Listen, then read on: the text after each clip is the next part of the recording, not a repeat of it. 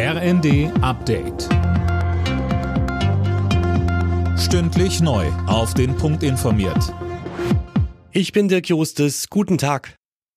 Hass und Hetze im Internet werden zunehmend zu einer Bedrohung für die Demokratie. Das zeigt eine Studie, die Familienministerin Paus heute vorgestellt hat. Demnach gibt's im Netz mittlerweile so viele Anfeindungen wie noch nie. Betroffene würden sich mehr und mehr zurückziehen. Paus betonte, wir müssen mehr tun, um Hass im Netz frühzeitig zu begegnen.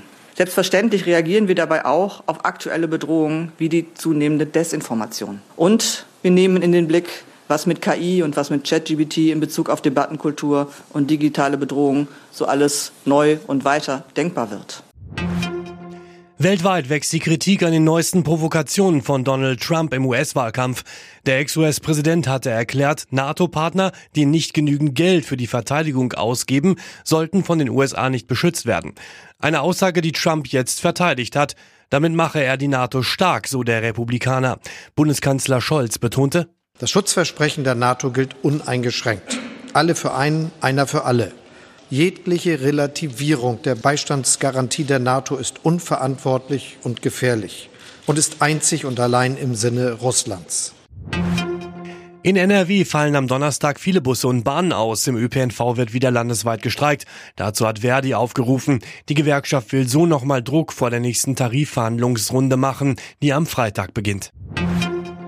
Die Tierheime in Deutschland stecken in einer Krise. Viele Einrichtungen seien überlastet und es fehle an Investitionen, sagte Tierschutzpräsident Schröder dem Redaktionsnetzwerk Deutschland.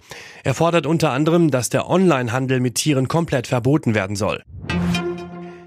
Start der K.O.-Runde in der Fußball Champions League. Im Achtelfinal-Hinspiel hat RB Leipzig heute den Tabellenführer der spanischen Liga Real Madrid zu Gast. Los geht's um 21 Uhr. Im zweiten Spiel des Tages ist Titelverteidiger Manchester City zu Gast beim FC Kopenhagen. Alle Nachrichten auf rnd.de